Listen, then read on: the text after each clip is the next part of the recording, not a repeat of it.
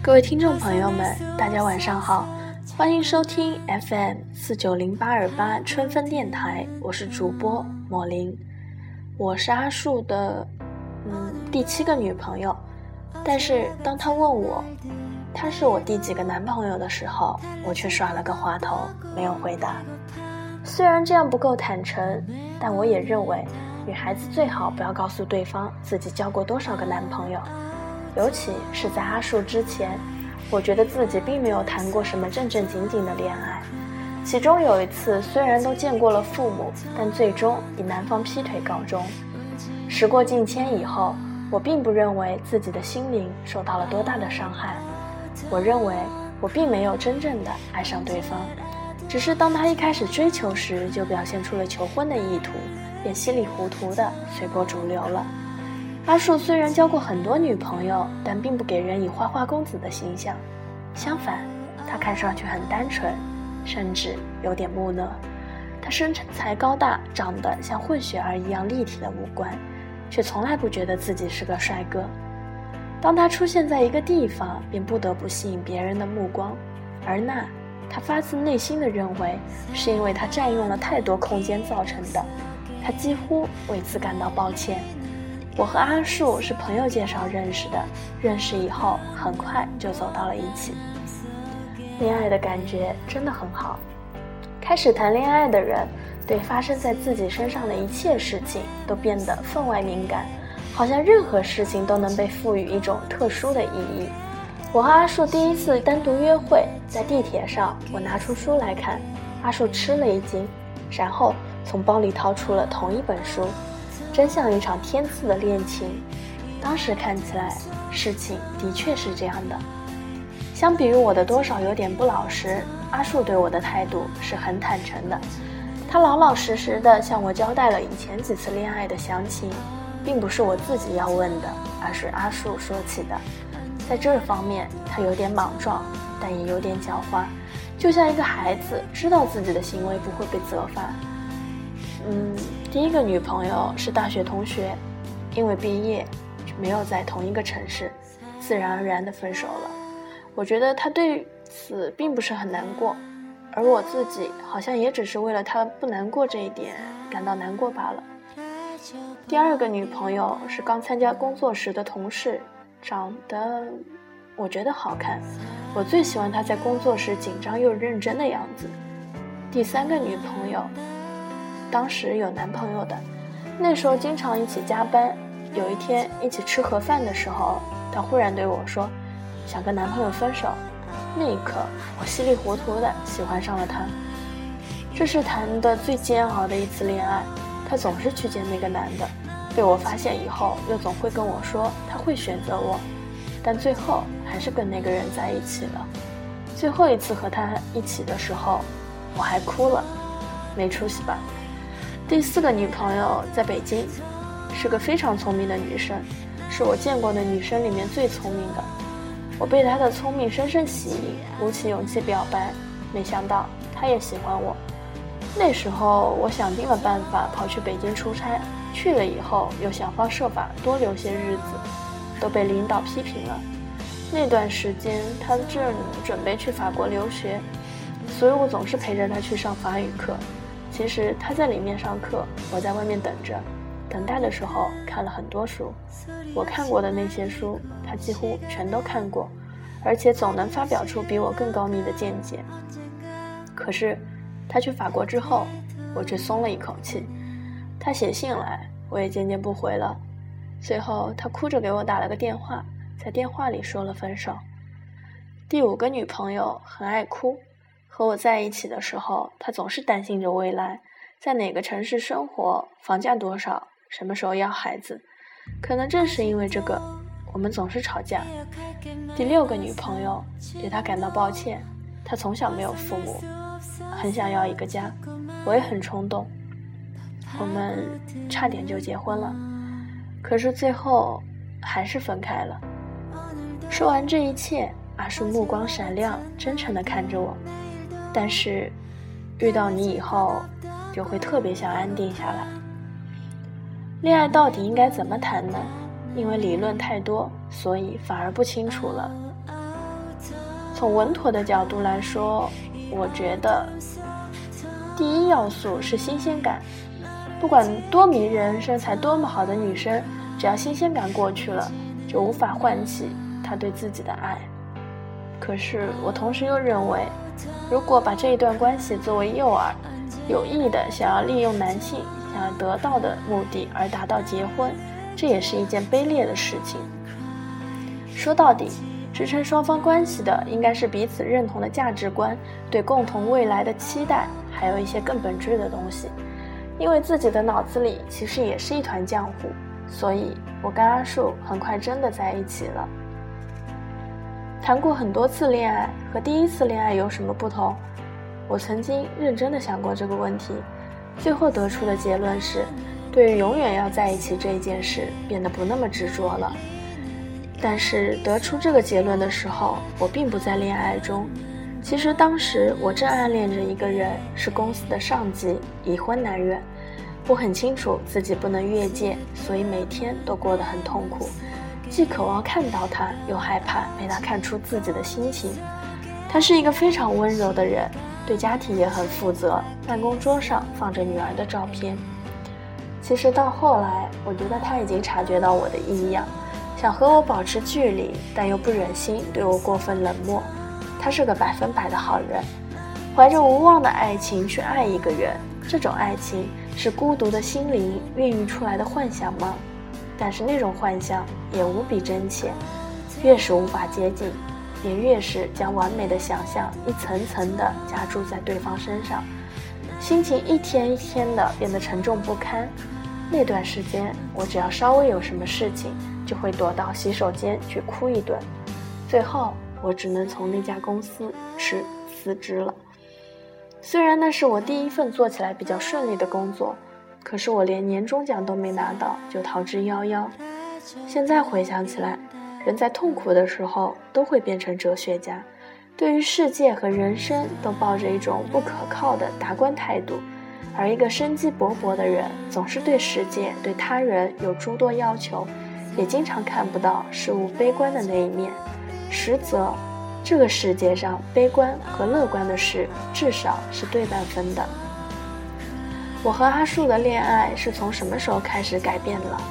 刚开始看起来一切正常，甜蜜的感觉没有改变，总是用我们来考虑将来，常常用家庭来形容两个人的关系，尤其是阿树，经常这样开玩笑，比方这样说：“你这么傻。”看来以后会是家庭内部欢乐气氛的主要制造者。对了，关于很多次恋爱后的恋爱和第一次恋爱有什么不同的回答，还有一个，就是对甜言蜜语一开始会有所警惕，因为过去的经验总是证明这种一时的冲动的许诺不可能实现。第一次见面就冲动地说“你嫁给我吧”的男人，最后在结婚问题上。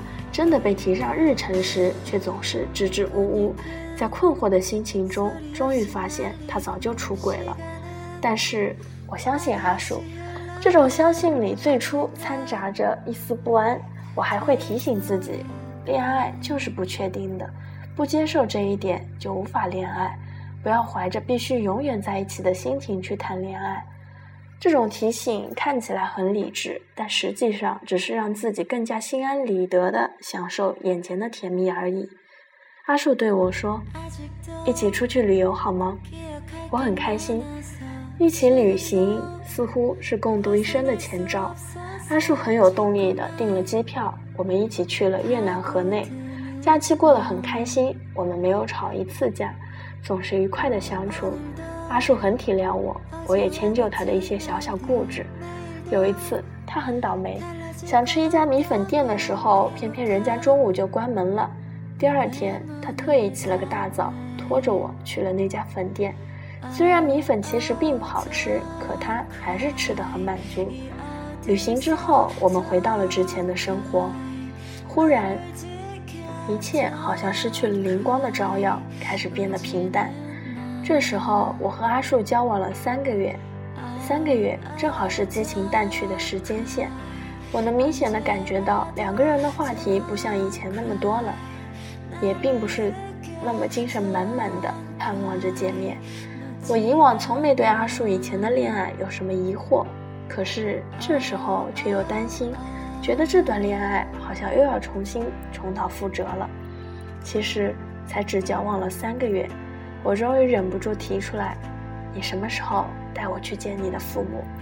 我感到就是那一刻。阿树退缩了。从河内回国的那天，我们很早就起床，在天还没亮的时候就到了机场。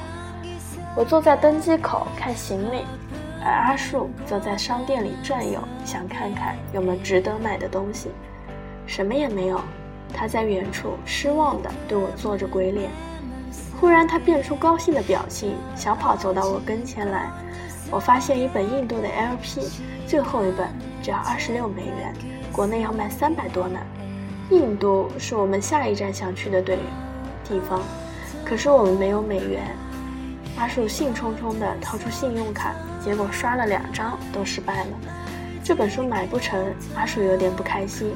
我说：“那我回去送你一本。”他反对。可是这个便宜很多哎。在这一方面，他就像个孩子一样固执。就要登机了，阿树忽然从排好的队伍里跑了出去。我惊愕地看他跑到一个老太太身边，问人家：“我想买一本书，能不能跟你换点美元？”书终于到手了。上了飞机，阿树迫不及待地拆开，却发现是本盗版，不仅没有封面上应许的精美地图，甚至连彩图也没有。文字也印得乱七八糟，快扔了吧，看着多别扭。都说我送你一本了，他挣扎了一番，最后还是把书留下了。其实看起来是一样的，可是谁都知道，看起来根本不一样。只是那么热烈想要的东西，想尽了办法，最后终于到手的东西要丢开，多么不甘心！我看着阿树孩子般委屈又失望的面庞。感到一阵心疼。我和阿树已经分手了，现在我也可以平静地看待这件事。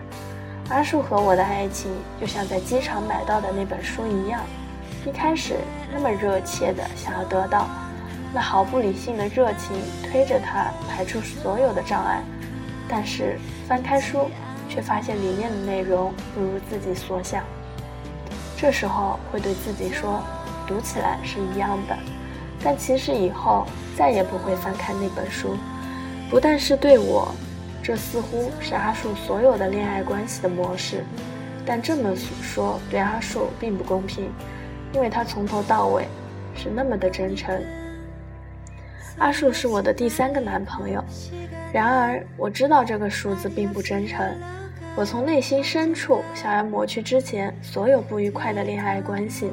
仅仅承认那些带给我美好回忆的，我之前的每一段恋爱谈的时间都不长，于是，在每一段恋爱开始之前，我都在内心祈祷，希望这是一段长期的关系。当恋情炽热的时候，恨不得一下子这样的甜蜜就到达人生的尽头。可是我们俩都像电影里不耐烦的观众，当剧情不如预期，第一反应。就是离场，然而，或者听着别人赞叹，其实结局很精彩；或者听别人抱怨，早知道这么烂，早点走就是了。真遗憾，这毕竟不是我们亲身体验到的结局。再见了，阿叔。当一个人成了谜。在节目的最后，送上一首来自邓紫棋的《后会无期》。就像你不知道这竟是结局，在每个繁星抛弃银河的夜里我会告别告别我自己因为我不知道我也不想知道和相聚之间的